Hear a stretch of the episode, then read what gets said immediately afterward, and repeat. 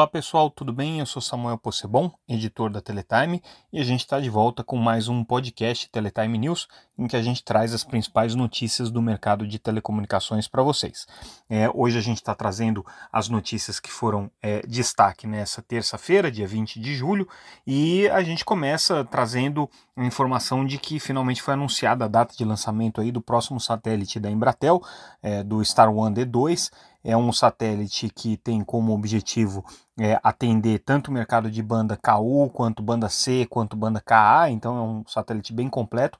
Tem também uma capacidade aí voltada para a banda X, para atender o segmento militar, né? E é, finalmente a Ariane Space, que é quem vai lançar esse satélite, é, marcou para o dia 30 de julho agora, é, próximo o lançamento dessa, dessa, desse artefato. Então, é, a, a Star One, a partir desse momento, passa a ter um satélite a mais, que é, vai complementar a cobertura que eles têm já com o Star One D1.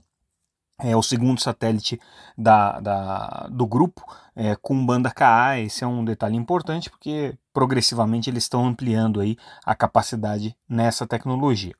É, o segundo, a segunda notícia que a gente destaca é o anúncio pela Claro do lançamento de debentures no valor de um bilhão e meio de reais. Lembrando que a Claro foi uma das empresas que pediu debentures incentivadas é, para o governo logo no começo do ano. É, a gente já tinha feito uma, uma entrevista é, com o CFO da empresa, com o Catalão, em que ele tinha dito que era uma das possibilidades trazer aí para o mercado esse financiamento por meio de debêntures e agora isso vai acontecer. Claro, vai ter alguns compromissos importantes pela frente, um deles é a compra da o imóvel, então eles entram aí com uma parte da oferta que foi feita, e o outro, obviamente, é o leilão de 5G, então esse recurso que vai ser captado aí com o lançamento dessas debêntures incentivadas tem justamente como objetivo complementar os investimentos do negócio.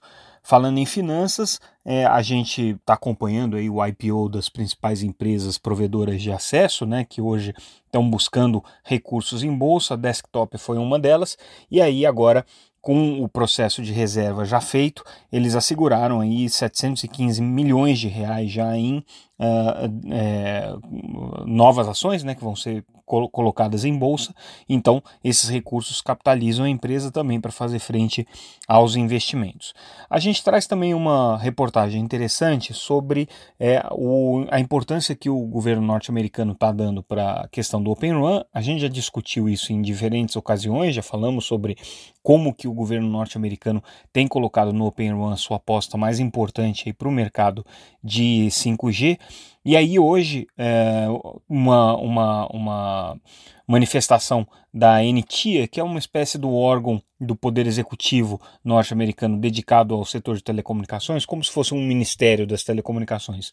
A NTIA é, soltou um, um, um, documento com uma contribuição para a FCC sobre Open Run, e aí o interessante é que eles colocam que o papel dos países em desenvolvimento é central para o sucesso do Open Run. Então eles meio que é, sinalizam que o governo norte-americano tem que botar todos os esforços e botar todas as fichas aí na pressão para que os países é, em desenvolvimento, Brasil incluído, né, é, adotem é, o Open Run como um caminho tecnológico é, é predominante e hegemônico aí no seu 5G, porque isso vai fazer com que o Open Run é, se consolide entre as operadoras de telecomunicações e isso abre espaço para as empresas norte-americanas que estão apostando altamente é, nesse segmento.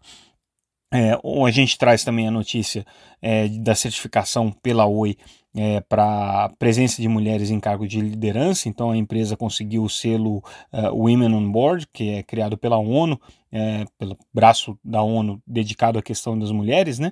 E a Oi conseguiu essa certificação, mais um dos temas aí importantes dentro da pauta de ESG que tem sido bastante incentivada pelas empresas. Uh, a gente também noticia o, a assinatura de um acordo de intercâmbio entre o NIC-BR, que faz a, pra, o papel é, de executor aí das, das questões de governança corporativa da internet, e a ANDP, que é a Autoridade Nacional de Proteção de Dados. Então, fizeram aí um, um intercâmbio para troca de informações. É, e a gente finaliza o noticiário de hoje é, com a informação de que a Telebrás elegeu aí um novo representante é, no seu conselho fiscal, é, dessa vez é um representante do Tesouro Nacional. Lembrando que a Telebrás tem aí essa característica de ter no seu conselho representantes do governo, por ser uma estatal, obviamente. O que a gente chama atenção é que de vez em quando aparece também entre os integrantes do, do conselho da empresa é, as autoridades do Ministério das Comunicações e aí tem gente que questiona é, justamente a independência que você tem de ser o órgão formulador de políticas, é, fiscalizador do mercado e ao mesmo tempo é, ter aí o representante no conselho da empresa. Né? Então haveria aí de alguma maneira uma, um conflito de interesses, mas é a característica da governança corporativa da Telebrás é essa, das estatais é essa. Então esse conflito realmente existe. Bom, pessoal, a gente fica por aqui. É, esses foram os principais destaques do nosso noticiário de hoje. A gente volta amanhã com mais um boletim Teletime News. Um abraço, até mais.